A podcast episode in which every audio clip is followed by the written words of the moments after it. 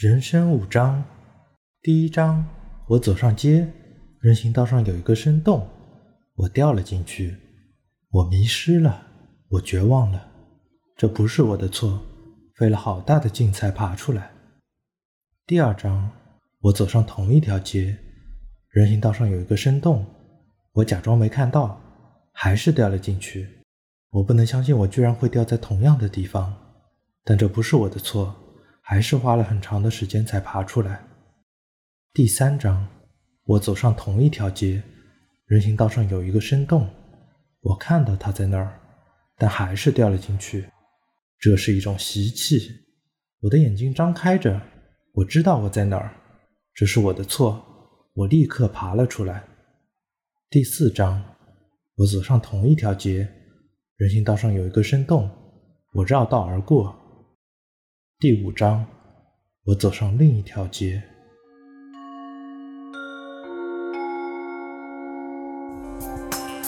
本节目由创意播客厂牌 BeyondPod 的超声波制作播出。大家好，我是直立行走的锤总，我是阿飞。刚才阿飞念的这首定场诗啊，很有意思。这既是我们今天的定场诗，同时也是我们的一个开场故事。这首诗我是在几年前读这个《西藏生死书》这本很有意思的书的时候看到的。他是引用了这首诗，他的作者呢叫做波西尼尔森，其实相当于他是美国的一个歌手，也是个诗人。在这首诗里呢，如果我们把它理解为一天又一天的话，在前三天的时候啊，其实这个人都掉进了坑里，然后在同一条路上掉进同一个坑里。前两天呢，他的情绪很差，觉得不是自己的原因，然后怨天怨地。最后很费劲儿的爬出来，第三天还是掉进去了，但是他变得非常冷静，并且很轻松的爬了出来。第四天呢，走上同样的路，但是呢，已经学会了绕过这个坑。第五天，他换了一条路。那么这件事儿呢，其实很重要的关键词就是我们今天的主题“路”，或者应该叫做“出路”。为什么会想聊这个话题呢？我发现今天好像每个人都在寻求着新的出路。就好像自己已经拥有的机会，或者说这个职业或者生活方式，都不是自己最满意的，还在选择更多的其他的这个所谓出路。包括在商业世界里边，很多的品牌也是以这种多元化的找出路著称的这样的一些品牌，就是什么都干，什么都生产，跨多种品类。所以呢，这是一个很重要的我们看到的所谓时代的特点。另外呢，从我自己来说，就是阿飞，你有没有发现我的好多 A P P 里面经常给我推广告，就是这个所谓的副业，什么三十天可以学 Web 三点零，月入十万不是梦等等。说实话，有些我已经动心了啊，但是最后自己掂量了一下，觉得三十天、三百天估计也学不会，所以就算了。但是这的确反映了趋势，就是好像大家都要做副业，都要开辟第二战场，不断找新的人生的所谓出路。对，没错，号称不打广告的 B 站下面也都充斥着这样的。对啊，什么学编程，对吧？学什么视频后期，是吧？学动漫。啊，对。其实给我的一个更深刻的印象和感受的话。我觉得是我在微博和小红书这样的平台这一类的照片对比，在最近非常的火。嗯，就是一个 on duty 和 off duty，就是上下班的一个状态的切换吧。对比，比如说你上班的时候是一个非常严肃的人民教师，嗯，下班就换了一身舞裙去酒吧里八五七八五七，或者是你上班的时候是在律师事务所的一个律师。你下班以后就变成地下乐团的一个摇滚说唱的 rapper，嗯，这个赞。这种反差对比的形式，其实也是体现了他们在寻求一种精神层面的出路。对，所以这的确是我觉得很有意思。大家可以听出来，就是我们今天想聊的这个出路啊，分两块儿。一块儿呢，可能是职业出路，嗯，个人发展、个人理想上的一种出路啊。另外一个呢，就是所谓的精神出路，对吧？其实这次像年初的时候，上海疫情啊，包括一些大城市的疫情。很多的年轻人也借这个机会在反思，说是不是要逃离大城市？包括我看到说，很多人去了一些网红城市，就是所谓的新一线或者二线城市。大家觉得在这些城市可以找到一种生活和工作的平衡。没错，嗯，还有好多人都去鹤岗了，对吧？啊，对呀，鹤岗房价特便宜。嗯，对对对，所以我觉得就是大家都在找寻着一种可能的出路。对吧？生活的出路、精神的出路，好像就是在原有的这个生活模式或者现在所拥有的这样的一种状态下呢，总是没有特别好的让自己满意。所以我们先从这个职业的出路说起吧。我觉得至少你首先得具备这个一专多能的能力，对吧？否则你搞什么副业呢？就是尽量人人都成为一个六边形战士。啥都会一点，对啊，对啊，所以这个东西其实按今天很流行的话，包括现在很多我在简历上看到的一些孩子们的这个 自我自我评价、自我介绍，赫赫然的写着说我是一个斜杠青年。阿飞，你也是斜杠的吧？没错，除了正事儿以外，我也干了很多不正经的事儿。工作为了生存，斜杠为了生活，无奈委身于锤总的铁蹄之下。嗯，所以你斜杠的是做什么事儿呢？其实听过之前几期节目，应该对我阿飞有一个印象。我不是比较二次元的这样的人嘛？对。那其实我斜杠的这一块，就是成为了一名 B 站的 UP 主。哦。虽然还是一个小小的底边 UP 主。哎呀，不要谦虚。粉丝多吗？应该有些粉丝的。不多不多，只有四位数。四位数可以可以，小小凡尔赛一下，可以啊。水总，猜猜我是哪个区的 UP 主？哪个区啊？是不是女装大佬舞蹈区之类的？我是那个区的观众啊，其实我是音乐区的一个创作者。你是自己做音乐？没错，包括制作啊、翻唱啊、重新填词啊。哦，这个很赞哎，所以粉丝已经有四位数了。没错，没错。嗯，那锤总，你的这个斜杠部分是什么内容呢？哇，我可是一斜斜了好多年了。我从斜杠青年已经变成斜杠中年，从来就没挣过。对对对，专玩这个幺蛾子，专玩这个旁门左道。嗯，我是算命吧？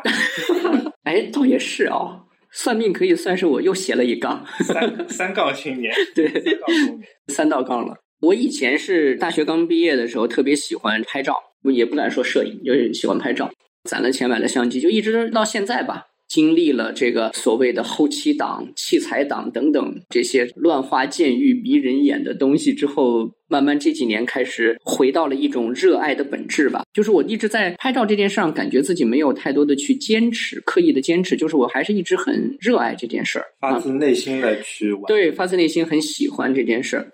你是这个 UP 主，你有没有掐过饭啊？恰饭就只赚钱，对吧？对呀。恰是恰到过饭，但更多的还是处于一个亏损的状态。每投一次稿就是一次亏钱，因为我每次投稿都需要去找人帮我的声音做后期。OK，要做一些修饰是吧？对，声音的美颜。所以后期的钱比上单的钱还贵是吧？对，恰一次办两百块，做一次后期三五百块没了。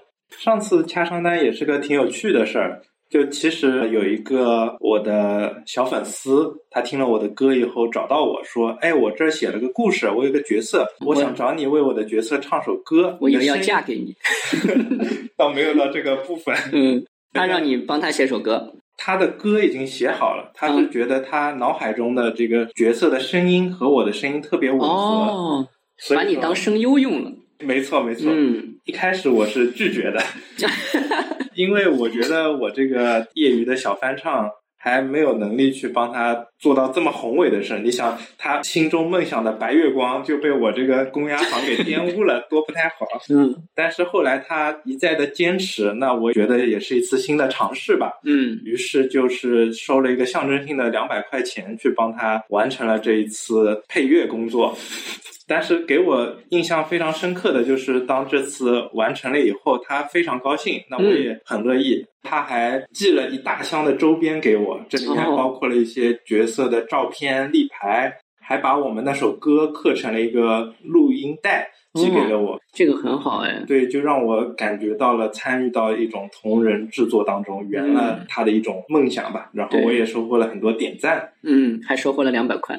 没 错没错，嗯，两百块是次要的，我收获了精神上的满足。嗯，对对对，我相信了。哎，那锤总，你摄影拍照那么牛逼，是不是也赚到不少钱呢？我觉得人有一种心态啊，就是在做自己的这样的一个所谓的斜杠的时候啊。我相信可能阿飞你也有过，就是在一开始的时候，人是有一种歪歪的啊，就是一种想象，一种意淫，就是觉得这东西以后我做好了之后可以名声大噪，或者说变成我自己真正的主业，是吧？是的，就嗯我觉得很大一部分人都脑海中想过，我去开一个账号当一个 KOL 网红，以后就靠着这个网红接单吃饭了，对，都不用去干活了。没错，没错，就大家有一种对于自己这个职业发展方向或者人生中的可能性的一种想象。我前段时间还看了一个报道，就是写了一些在成都去这个开咖啡店的一些年轻人。其中有一个人，我觉得他说的很真诚。他说他自己开咖啡店，其实并不为了赚很多钱，他是为了满足自己的一种就是对咖啡文化，包括跟一些同道中人大家共同交流的这样的一种意愿。所以我觉得这其实很反映，就是像咱们这样的一种所谓斜杠创作者的一个心态和状态啊，就是他其实是想给自己首先建立一个乌托邦式的一个生活领地或者一个道路。你刚才问到我这个拍照这件事儿啊，因为这个事儿啊，一开始其实都来自于这种所谓某种成就感啊或者虚荣心。比如说那个时候，国外有个网站叫五百 px。Dot com，、然后呢，它就是全球的一些摄影大牛啊，当然也有一些小白在上面可以这个自由的发表作品。它通过点赞的这个短时间内的数量和增长的效率呢，去判别你的一个热度。所以你的热度如果高呢，分数就很高，满分是一百分。然后呢，如果达到像九十九点七八这样的高分，它就会在首页的最顶端去呈现。可以被全世界都看到。对，被全世界看到。我在这个网站上拿到过的最高分是九十七点几分，就是那已经是我的这个摄影生涯的这个 对社媒巅峰了。然后很高了。对对对，那是一次让我自己兴奋了好几天的一件事儿。但是有意思的地方，就咱们刚才说这个副业，副业它得赚钱嘛。歪歪的说以后靠卖图赚钱，天呐，一张图对吧？全世界卖个几万次，对吧？一次能够赚几十刀，哇！那靠这个以后我就背着相机当个旅行摄影师，岂不是很妙的一件事儿，是吧？怪不得我看有的时候锤总就不背公文包，直接背了个相机来上班，是不是想着随时拍照？是啊，是啊。不过我的这个专注力还是放在工作上的，嗯。明白了，明白了。然后后来呢，可笑的地方是在那个网站上一张图都没卖过，没卖过。后来之后呢，就回到国内，在国内的网站上面去卖图，倒还是卖了一些，就是给自己还创过一些所谓小收入。但是我想说的有意思一件事是，后来我看破红尘了，你知道吧？就是我觉得这个可没劲了，就是赚那点钱何必呢？追求别人的点赞。后来呢，我就把我的照片发到了一个网站，这个网站现在在全球也挺有名的，叫 Pixels，就是 P E X E L S dot com。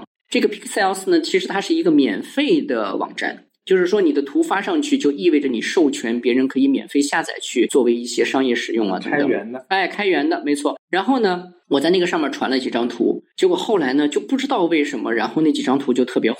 然后前两天这个网站还给我发了个邮件，说我现在大概一共传过十几张照片吧，嗯，这些照片的浏览量已经九百多万了，就是快破千万了哇，啊。然后最高的一张照片的下载量也已经破三十万了。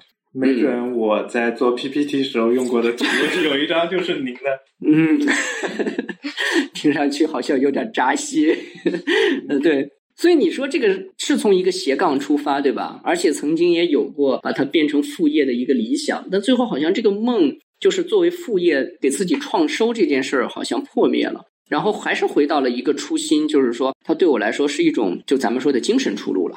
纯粹追求的是表达自己。嗯我，觉得创作者的本质就是希望更多的人能看到自己的作品。对，但这件事儿就有今天的一个双刃剑，创作者希望自己的作品让更多人看到，对吧？那今天在一个平台上，不管是视频平台或者一些内容平台，其实它都是有所谓的算法逻辑的，对吧？这其实是我们今天在这个行当里边工作，就是整天在研究的一件事儿。这个黑匣子谁都还没猜明白呢。对，然后呢，你就会发现，今天其实流量这件事情、算法这件事情，是掌握在那个看不见或者说看得见，可能都说得通，就是一只神秘的手里，对吧？然后平台呢，可能是希望利用一些洗牌的方式，让更多新的创作者能够走上前台。然后呢，如果你能够火，那他就去着力的扶持你，对吧？哎，如果火了半天你火不下去了，然后他可能就会无情的抛弃你。所以在流量的这个世界中，我觉得就是有一种雷霆雨露俱是天恩的感觉。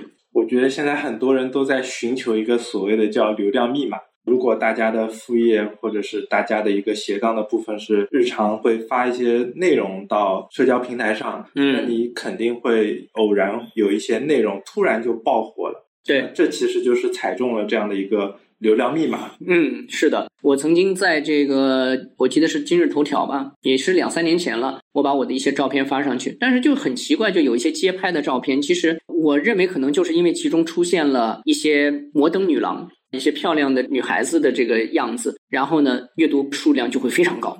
我觉得就是它可能通过图片识别呀、等等，对吧？它就会热推，所以呢，就会造成它的这个量很多。假如说你做一个副业、做一个斜杠的部分是为了流量，那你肯定是去揣摩这个算法的想法，然后以获得更多的流量，那就是会延伸出一个结果，你会往那一个类型的内容去专精做深，你就把自己的账号贴成这样的一个标签，嗯甚至你会做出一些违背自己初心、不想去做的内容，因为你想去迎合流量密码、迎合算法。是相当于在切卖身契嘛，对吧？就是作为一个创作者来说，我觉得在这个当口上，可能是一个特别痛苦的一种抉择的问题。对，所以我觉得是在长期的这样的一个算法的推荐之下，很多的 KOL 都是垂类的 KOL，精准标签的内容会更易获得推荐。对，所以这也就说明说，在今天这种所谓的流量密码或者这个无形的手的这个操控之下，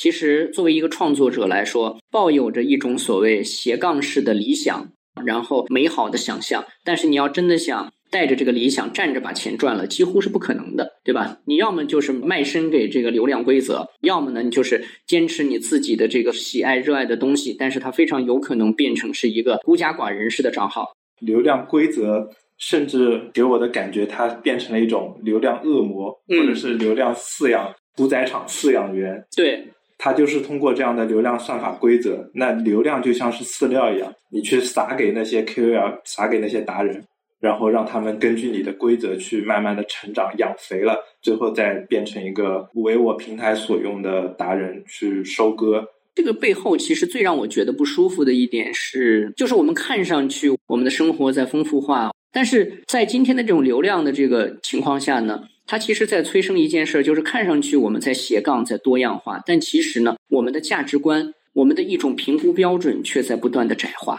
我觉得这个窄化其实是最让人感到难受和痛苦的，因为大家追求的其实都是流量在哪里，对吧？流量在需要什么，所以我就削尖了脑袋想办法去做那件事儿。这相当于像是一次全体创作者的一个应试教育，对吧？你的这个考试其实就是流量这个考试。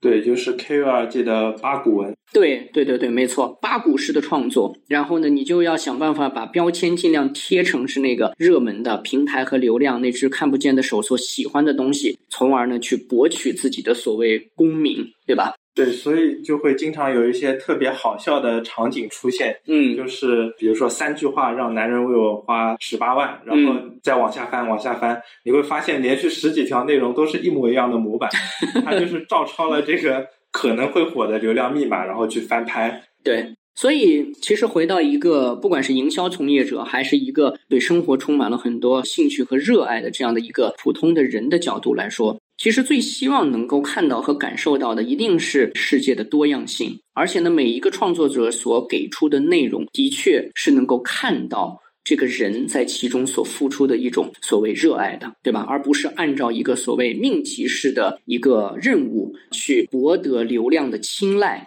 去获得流量的所谓圣上的欢心去做的一种创作。这种创作呢，当然可能有今天所谓的在传播信息和内容上的所谓商业价值，但是我相信这是一个恶性循环。就是当这样的一些并不那么打动人的，只会带来一种所谓麻木的刷屏的一种习惯的这些内容越来越多的时候，其实我们今天的所谓社交网络的魅力，它的价值一定会越来越走低的。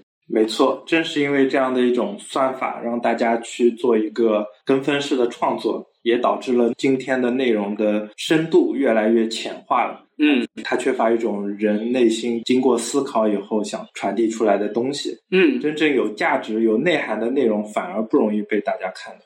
其实我们刚刚讲的逻辑背后的一个底层的动因，就是大家希望当网红，希望能够成为一个 KOL，占上风口。靠它赚钱。嗯这时候其实就产生了一个本质性的变化，就是说，假如说你的兴趣变成了一个职业，你靠这个当网红、当 KOL 拍内容赚钱，那其实你的心态会有非常大的变化。嗯，我非常同意。就是几年前的时候，其实啊，我曾经有段时间开过一个自己的小工作室，就是做摄影的。然后呢，我当时呢，就是把摄影跟我自己原来这个广告的主业结合了一下，做成了一个商业创业者的一种访谈加拍摄的这种形式。所以也拍了一些人物啊，包括说这样的一些公司要求我拍摄的一些内容。其实说实话，当时呢还是拿到了一些商单的，帮自己也赚了一些钱的。这其实相当于是我从斜杠走向了真正的副业的这么一次尝试。但是呢，当时你知道吗？就是我后来还是放弃了，原因就是我在这个过程中后来会问自己，就是我自己为什么会喜欢做摄影这件事儿？我为什么有热情来做这件事儿？就是因为我其实是喜欢拍摄我自己愿意去拍的东西。但是呢，当你走进商业世界的时候，你就会发现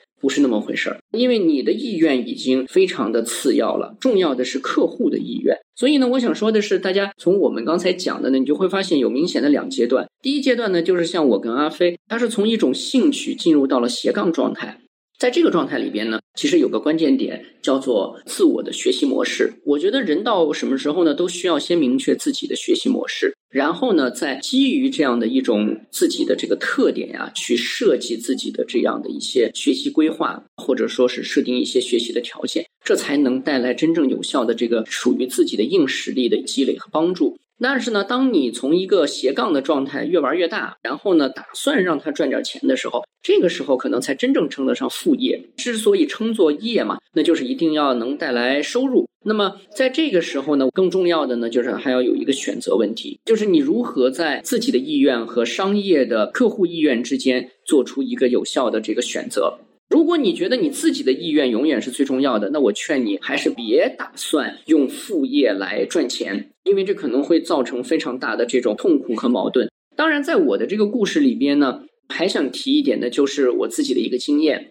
大家会发现，我刚才说我做这个摄影，我并不是纯粹的去玩摄影这个副业，我其实是把我自己在广告行业积累的一些能力，把它嫁接了进来。我想这倒也有可能是一种可能性，就是原来的主业你所具备的一些技能和特点，如果能够把它和你的这个副业的兴趣啊结合一下的话，它可能会让你副业的这个发展或者说走上轨道啊能够更快，从爱好变成赚钱的行当。最大的差异不仅仅是能力上的一些专业化的提升，更重要的是你从一个所谓的爱好者变成了服务者。所以阿飞，我就有个问题啊，就是一说副业赚钱，好像大家都觉得挺来劲儿的，是不是因为主要是对主业的这个赚钱能力感到不爽，然后去开拓副业呢？还是说在主业的这个工作过程中遭遇了很大的问题，所以才会这么想找出路呢？我觉得主要会有两方面的问题吧，因为现在大部分人面临的主业上的问题，会第一个就是晋升通道已经被堵死了，你看不到你这个晋升的空间，你仿佛已经到达了职业的一个天花板。你这个话跟我说是话里有话，好像。呃，锤总记得我让位给你吧。还有另一个角度来说的话，很多人都在干一些替代性特别强或者是一些重复性特别高的工作，感觉每个人都变成了一个职场中、社会中的一个螺丝钉，也就是我们常说的工具人吧。嗯，所以可能大家特别容易在自己的主业中感到倦怠，是吧？是的，没错。所以这时候他就会期望说，通过副业去寻求一些自己的价值感。不要再做一个工具人了。嗯，但现实往往可能是像刚才我们讨论到的，你换了个地方当另一个工具人。对，就是当你这个只要是咱们刚才说从爱好者转变成了服务者，你要为一个商业的这个要求去服务的时候，你就必须得变成这个某种所谓发挥功能的工具，或者是一个新的零件，对吧？所以呢，我觉得这个地方啊。我们应该有一个意识，就是千万不要自己拿副业来骗自己，就是好像把副业变成自己描绘的一个桃花源，好像我只要有了副业，我这个主业我就是可以慢慢的脱离它，或者我在副业里边就能找到自己的那个美好的理想。如果按照咱们刚才所说的副业，当它的这种占有的时间呀，需要你投入的精力，包括说你要工作的频率达到一定的程度的时候，它就相当于是第二主业嘛，对吧？是的，所以这个时候，其实你在现有主业中遭遇的那些痛苦和平静，可能也同样会接踵而来。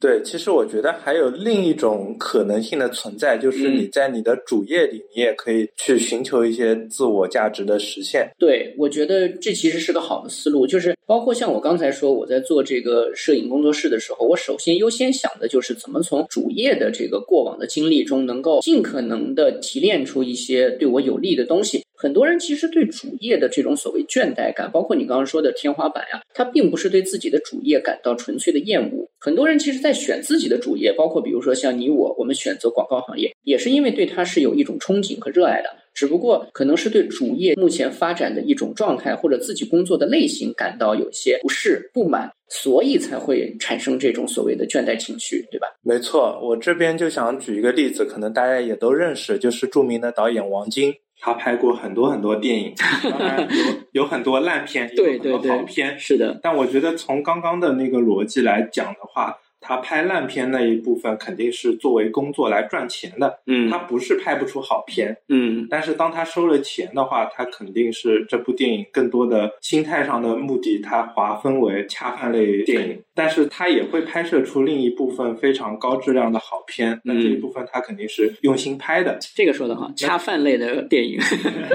对，那好的那一部分电影，他可能就对于片酬和薪酬就不那么在意了。他宁愿是恰饭恰的少一点，也也要保持自己所谓的那部分创作的初心，而去创作一部非常优质的电影。对对对，在今天这个时代呢，大家都觉得自己好像只干一件事儿，有点对不起这辈子人生。总想着说能够多项发展，包括说有的时候是不是也给自己多留一条路，对吧？在这样的一个多变的时代，能够有更多的可能性。但是在这里呢，其实我们就想提醒大家的地方，就是要么是为一种理想，那么你就放弃它可能给你带来的所谓经济收益；要么呢，可能就要委身于商业。这个时候呢，你在理想上的一些所谓美好的这种愿望和想象呢，可能就必须要有所舍弃。我特别感受深刻的是 Papi 酱这个网红，嗯，他在爆火以前，其实拍的内容都特别有趣，嗯，当他只有几十万、几百万粉的时候，真的有一些作品给我印象特别深刻。但是当他现在已经成为了一个多平台全期的头部 UP 主。头部 KOL 以后，嗯，它的内容其实是受到了各个层面的关注，嗯，所以说它不仅受到了社会上的监管，也在进行一个自我审题上的监管。所以你可以看到最近拍的一些作品，虽然也是很多很有意思的点在里面，但给我更多的感觉就是有一种带着镣铐跳舞的感觉。呃，原来的兴趣爱好变斜杠，然后又变成了副业。开始赚钱之后呢，你就面临着选择，你必须带着镣铐跳舞。我觉得这其实也是一种自己处理这个副业的能力和态度的一种体现。而且呢，很多人是抱着一种说能够靠副业红起来啊，或者说火起来这样的一种心态的话，当你小有成就或者获得了一些名气。很多的商单来找你的时候呢，其实还有另外一个考验，就是你的一个所谓的人性或者说操守。因为副业这个东西啊，它非常的有趣的地方在于，主业如果说是我们的一个安全绳，是我们这个能力啊、经验主要集中的一个行业的部分的话呢，你会觉得说它是你的一个底线。以后我干副业干不成了，我还可以回到主业嘛。但是副业呢，它就好像是可有可无。其实大家在副业上面给予它的尺度，包括说，特别是抱有一种赚钱心理去做副业的时候啊，这个尺度和这个操守的问题，有的时候可能会变成一个很大的影响。我们可以看到很多这样的现象级的网红，他火了以后，要么走下坡路，要么就趁机捞一笔钱，然后就销声匿迹了。嗯，就比如说之前很火的在《谈谈交通》里面。出现的那个乐呵的气球哥，嗯嗯，有点傻愣傻愣的，但是给人的一种积极向上的生活状态。对，他火了以后，后来就会有很多 MCN 机构去找上他，嗯，然后想让他去做歌手，当一个网红 KOL 去赚钱之类的。后来谭桥这个交警又去找到了他，嗯，他甚至会为了那些 KOL 号称给他编了一个身份，说我是气球哥的小外甥、小舅子，嗯，这样的感觉去欺骗这个谭警官，嗯。所以我觉得这个火了以后，每个人的心态真的是会有天翻地覆的差别。所以呢，这个地方我觉得就是有一个人性的选择问题，对吧？很多人可能会选择说，赶快趁这波爆火的情况下，赶快我能够这个多赚点钱。对，这背后也有一个原因，就是因为其实当网红也是大家公认的一种阶级跃升的方式。我通过我的斜杠，我的兴趣，最后变成抓住了这黄金十分钟的窗口机会，嗯，最后得到了一个阶级跃升。其实更多的人还是通过去考一些证啊，或者是一些自我进修学习，考公就是一个特别典型的案例嘛。对对对，通过考公去获得一个阶级的跃升。对，所以今天在追求出路的时候，很多人呢想一劳永逸。比如说我很捞一把，对吧？哎，我下半辈子就够了，我就怎么样了？事实上呢，你会发现这样所获得的一个最后的结果，往往不是那么好。我其实前段时间看过一个有意思的一个数据，就是说很多的这个民营企业的老板，他们的富二代这个子女一代都不会选择说接着老爸老妈的班儿，而是呢这个鼓励他们就是直接去考公务员了，就进入体制内了。就这件事儿，其实让我觉得，我相信一定有客观原因所造成的一种压力。包括说它是一种分散风险，对吧？啊，等等，也是相当于为这个家族或者家庭寻找一个新的出路。但是这种做法本身，说考了这个证，自己的一生变成是跟着这个所谓体制内的这个发展去寻找自己的所谓出路，这是不是一定适合每一个人？我觉得，其实，在这种选择上，很多人是呈现一种盲目性、盲目的状态下追寻的所谓安全性。从历史的各种经验来说，我觉得都不太靠谱。事实上，在这几年经济和互联网快速发展的情况下，我觉得大家整体都养成了一种习惯，或者说一种约定俗成的真理，就是发展一定要踩风口。所以呢，大家对于风口这件事情就去想方设法的判断，然后呢，就投入自己的资源精力，想去搏一把。把这个呢作为接下来让自己能够获得安全感、获得一个平稳人生的所谓出路。但事实上呢，我还是想强调自我的学习模式的建立，对自己的能力特长的明确的一种定位，这件事情才是真正的安全感的来源，才是真正的出路所在。包括说，你像前段时间特别火的那个所谓小镇做题家，对对对，明星也在找出路，是吧？明星也想去，对，没错。但其实今天啊，这就有意思，就刚开始我说看到的这个广告，第一多的就是玩副业，第二多的可能就是各种考证，能够让你几个月之内不计培训就能够考证。然后我觉得这几年我听过的大家想考的一个最金光闪闪的一个证，就是商学院。是的，特别是广告、互联网营销行业，什么 MBA。对对对，你有想过以后要去考吗？如果能给我加工资，那我肯定考虑考虑。说得好，嗯，我在咱们录这个节目之前啊，我特意去一个非常著名的顶尖级的商学院的这个网站上去看了看。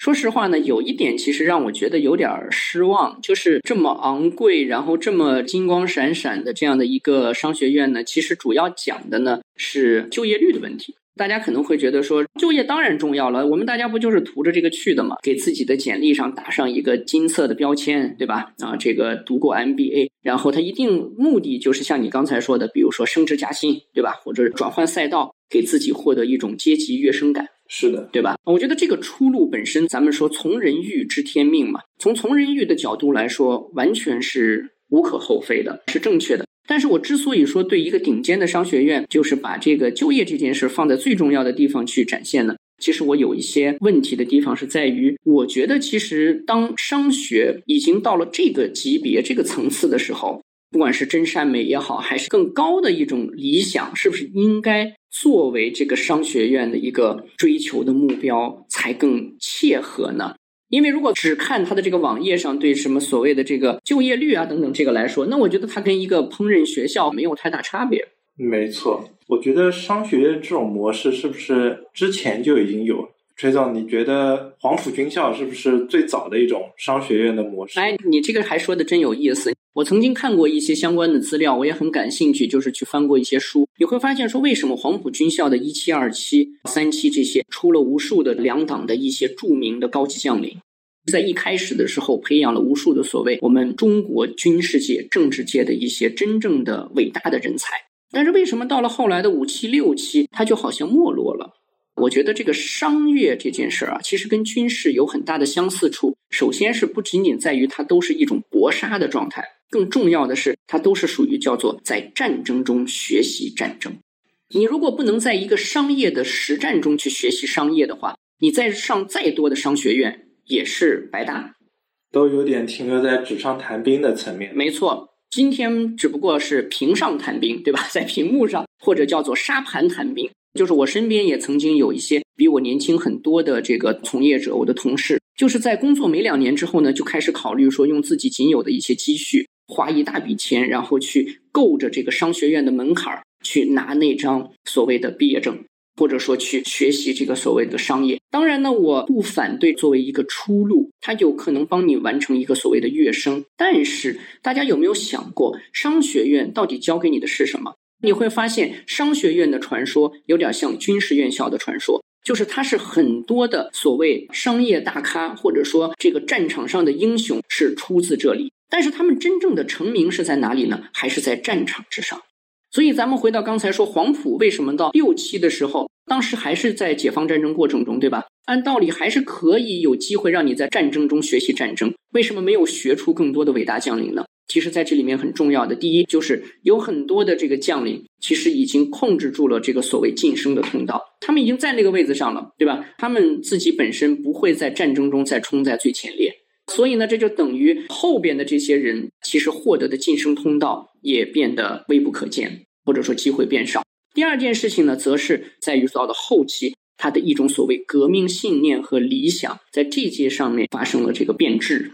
以前的时候，黄埔有一副对联嘛，好像是什么这个贪生怕死误入我门，对吧？升官发财什么不在此地，类似像这样的一副很有名的对联。但是呢，这样的一种抛头颅洒热血为民族为国家付出的这样的一个非常正的一种价值观念，其实到后面就开始扭曲了，它变成了反向了，变成说上黄埔是为了拉关系、搭人脉，对吧？是能够快速的获得所谓那个时候的阶级跃升。可以肩膀上多几颗星，多几个花，然后快速的能够变成这个高级军官，从而呢可以鱼肉百姓，或者说吃香的喝辣的，对吧？不用再去战场上去那么累的厮杀了。所以大家想一想，今天其实很多人可能考商学院，是不是多少也抱有点这样的心态呢？对他就是在这个商学院里能找到一些潜在的商业伙伴，去开拓自己的人脉。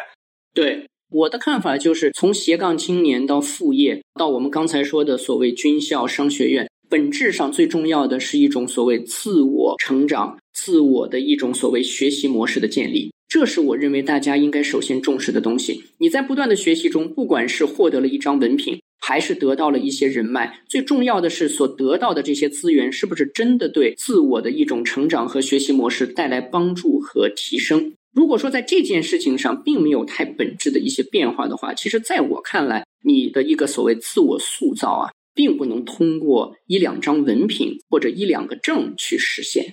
证这件事儿啊，你知道，说起这个事儿，我就想起一个特别有意思的事情。就前两天看了个新闻，说这个九零后、九五后、Z 时代啊，甚至零零后的年轻人们开始喜欢动不动跑到寺院里去。没错，有些热门岗位甚至争抢的人数已经高达了百人。对，要么去寺院里当这个所谓的副业，对吧？去兼职，或者呢，就是去享受一个这个所谓清净自我，能够让自己的这个精神啊，对生活的热爱能够重新找回来啊，等等这样的一个过程。这件事儿啊，其实在十几年前就发生，就我那个时候的同事里边，就有人每年都会固定的选一些时间，去一些他熟悉的这个寺院里边去进修。但是从我所看到、感受到的情况来说呢，进修的这种接人待物啊，这样的一种平和的心态啊，这样的一种良好的这个状态啊，其实等他回到都市，回到纷繁复杂的这种烦乱生活中来啊，可能一个月的进修回来之后，效果能保持一个礼拜就算不错了。所以那一个月的进修就相当于是一场大型主题露营。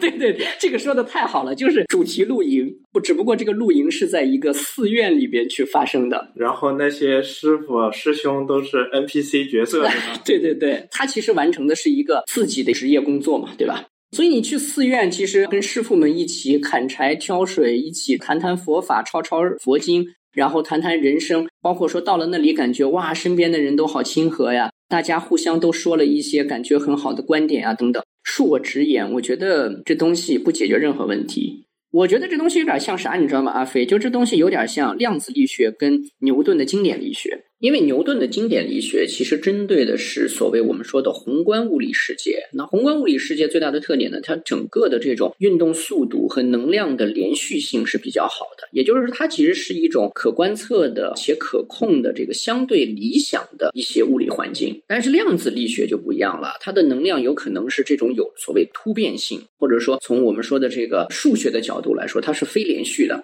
微观的这种运动速度完全是不可控以及很难被这个掌握的，甚至是接近于光速的。它有很多这种极限化的这种情况，所以你会发现说，量子力学啊，它很像我们所面对的这个滚滚红尘的现实世界，对吧？就是很多的不确定因素啊，一些突发的这种或者突变的情况啊，以及人每天要应对的各种情绪问题啊等等。所以，你拿牛顿的这种，或者说咱们说寺院中的清净无为的一种修行的状态，拿过来去应对量子力学一般的这个纷繁复杂的世界，它怎么可能有太大的意义呢？通用性不适用于现实生活。对，所以可能还是那句话，就是你在寺院中是不是可以总结出自己的一些所谓自我学习模式或者自我成长模式？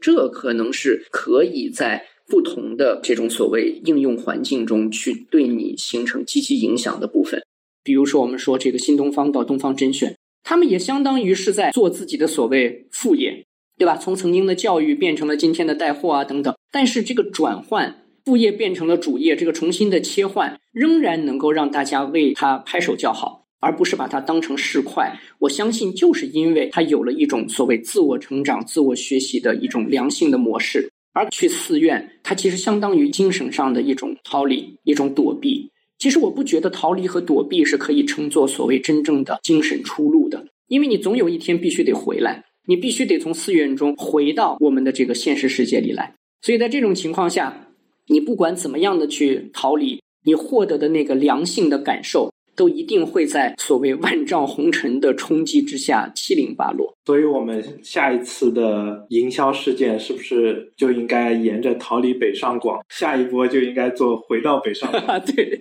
我们可以对回到大都市，回到内卷。所以，在这件事情里边呢，甚至我发现，咱们刚才不是说考证嘛？为什么会说到寺院里来呢？就特别有意思。我身边有人是拿到这个叫做皈依证。皈依佛门的皈依证，就我当时我看到这个东西的时候，我觉得非常的有意思。我也一直在抄经，包括说也在读很多的这个佛经，从中去学习，包括比如说地藏王菩萨经啊、金刚经啊等等。但是在我的看法来说啊，我觉得人需要一张纸质的证啊，就是因为心中没有证。没错，需要一个具象化的物件证明你有这个资格。对他需要给自己一种证明。然后，从而让自己建立一种感受，说啊，我有证了，所以我如何如何了。但是在这件事情上，其实我非常的不理解，就是为什么要有一个皈依证？这张证证明的是什么呢？是证明你是佛门中人，证明你足够的善良，证明你会善待他人，你会这个普度众生。它到底证明了什么呢？还是证明你这个人遵守戒律，你是一个很自律的人？在我看来，什么都证明不了。如果你是一个很自律的人，何必去寺院？在家里就可以所谓一念天堂，对吧？你可以抄经，你可以完成自己希望去完成的这些事业，或者说这些所谓的事物。你又何必要那一张证呢？但如果你没有这些东西，有了那张证，岂不是更会助长你的一种好像心安理得的可以去躺平，或者说无所谓的这种状态嘛？对吧？心里没谱，就需要有证去证明自己心里有谱。对，所以我们刚才说的商学院，如果按你刚才说的说去寺院是一次主题化的露营，我发现我身边有些人其实把去商学院也快当成这个主题化露营了，就是他隔三差五的或者隔那么一两年就需要去考个证，不考个证好像自己就感受不到自己的所谓进步。有些人考证是上瘾的，就是他处于一种极大的不安全感之中。那时候看《古惑仔》里边。山鸡要跑路去台湾，然后陈浩南摘下来了自己的劳力士，带着傍身。现在是大家不是靠劳力士傍身，对吧？劳力士最近跌的好惨，知道？然后富人富人没钱。哎，对对对，全球经济不太好，然后就跌了。所以也不能傍身了，大家靠考证傍身。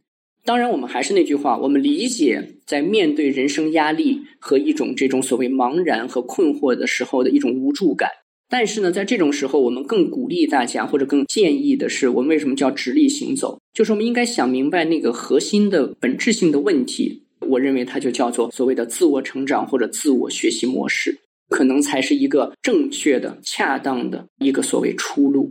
那么，我和阿飞作为尝试过从斜杠到副业走过这条路的人来说呢，我们也总结了一下自己所谓自我学习模式的一些判别方式。分享给大家，可能对大家呢有一定的参考的价值。其实就是确定三件事儿，确定了这三件事儿之后呢，其实对自己接下来发展所谓的斜杠的才能，或者说寻找新的一些发展的出路来说，可能都有一定的帮助。第一个确定呢，是确定你的所谓自我驱动的因素。你可以通过这样一个问题来搞清楚这件事儿。比如说，过去十年里边或者五年里边，你一直在努力接触或者学习的这个所谓深度兴趣啊，有什么共同点？你可能转换过自己的一些兴趣，那么这样的一个兴趣和热情，它背后啊主要的一种驱动因素是什么？它的那个共同点，比如说最简单的分类，就是它是一种功能性价值还是非功能性价值？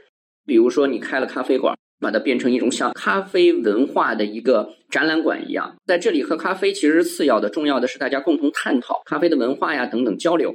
那这就属于非功能性价值，所以呢，从这个角度来说呢，它能够体现你为什么在寻求一个出路，或者说你寻求那个出路变成斜杠的一个本质性的目的到底在哪里。第二件事儿呢比较重要，就是确定你的一个自我管理条件。什么意思呢？因为做任何一件事儿，不管是所谓主业副业，都是需要一定的所谓坚持定力和这种坚韧不拔的这样的一一种精神的。那么这件事儿里面呢，就其实很重要的是所谓自律嘛，就是自我管理。但是呢，每个人自我管理是有不一样的条件的。比如说，他人的一种监督，或者说身边的这种群体化的一个带动，这样的一种事情，对你完成学习来说，它是不是真的有帮助？你比如说，对我来说，我就不喜欢别人监督我，或者说是在一个群体的这个共同的一个学习中督促我去做这件事儿，我觉得效率反而低。但是对某些人来说呢，他可能就需要这个条件。还有包括比如说你自己可以想一想，完成一个相对完整的所谓学习序列，你是需要什么样的环境配合的？什么叫完整的学习序列呢？任何一件事儿，你说我完成了对它的学习，它的标志性的表现是什么呢？就是从输入，从一个知识或者技能的输入。到你自己的理解和掌握，再到有效输出。比如说，今天我听了一个有意思的知识，我是经过自己的消化理解之后，我能够向另外一个人去讲解，或者我能够把它融为己用，这是一个所谓完整的学习序列。所以呢，比如说有些人，你像我，我可能在通勤的路上，在地铁上，只要有一副降噪耳机，我就能够完成一个比较深度的学习序列了。我可以在看书的过程中完成记笔记，并且呢，完成自己的一些观点的记录。这些事儿我都可以在这种嘈杂的环境中，通过对声音的屏蔽，我就能做得到了。但是对有些人来说呢，他可能做不到这件事儿。他要完成一个完整的学习序列，需要有特定的环境，比如说身边要有他人的这个共同的一种陪伴，或者必须是一个非常安静、自己感到比较舒适的环境，他才能做得到。那么在这种情况下，你可能就会选择到自己的一些典型的自我学习场景，比如说去图书馆特别适合你。还是比如说去报一个课程，有一种共同学习氛围等等，所以呢，这其实是很重要的第二个所谓确定。第三个确定是什么呢？我们觉得就是确定你自己本身要优先去强化的能力方向。像我们刚才说的功能型和非功能型的你自己自驱的这种价值啊，它其实需要的能力特征是不太一样的。比如说非功能型的呢，它往往注重一些感知性的训练。比如说，在美学啊，或者等等艺术啊这些方面，它注重的不是知识本身，更重要的是一种自我的感知性训练。而比如说功能性的呢，它可能更重视一种思维性训练。当然呢，这两个所谓的训练都是在这个成熟掌握技能的这个前提之下，因为不管你做什么事儿，技能往往是最重要的第一个门槛。所以，这样的三个确定：确定自驱的因素，确定自我管理的一些必备条件，以及确定自己优先要强化的学习方向，其实我们认为是有效的判别、确定自己的一个所谓自我学习模式很重要的三个出发点。从这三个出发点呢，我相信大家去寻找自己的所谓出路，或者是斜杠，或者是副业，可能都有了更好的准确性。所以最后呢，可能我们还是会回到我们的这个定场诗，就是在这首诗里边，一个人为什么会反复掉进一个坑？为什么在最后第五章的时候，他换了一条路走？我相信每个人都有不断的从自己所框定的那个坑里掉进去又爬上来的这个过程，这其实就是一个自我成长的过程。但是如果你迷上了这个坑，反复的在这个坑里爬上爬下，而不去选择新的路的话，我觉得这才是人生最大的所谓悲哀。敢问路在何方？路就在脚下。是的，没错。我们每个人真正的出路不在脸上，而在脚下。而最重要的能力是不断往前走的能力。只要这个能力越来越强，那么属于你自己的出路，总有一天会被走出来。我是直立行走的锤总，我是阿飞，我们下期再见。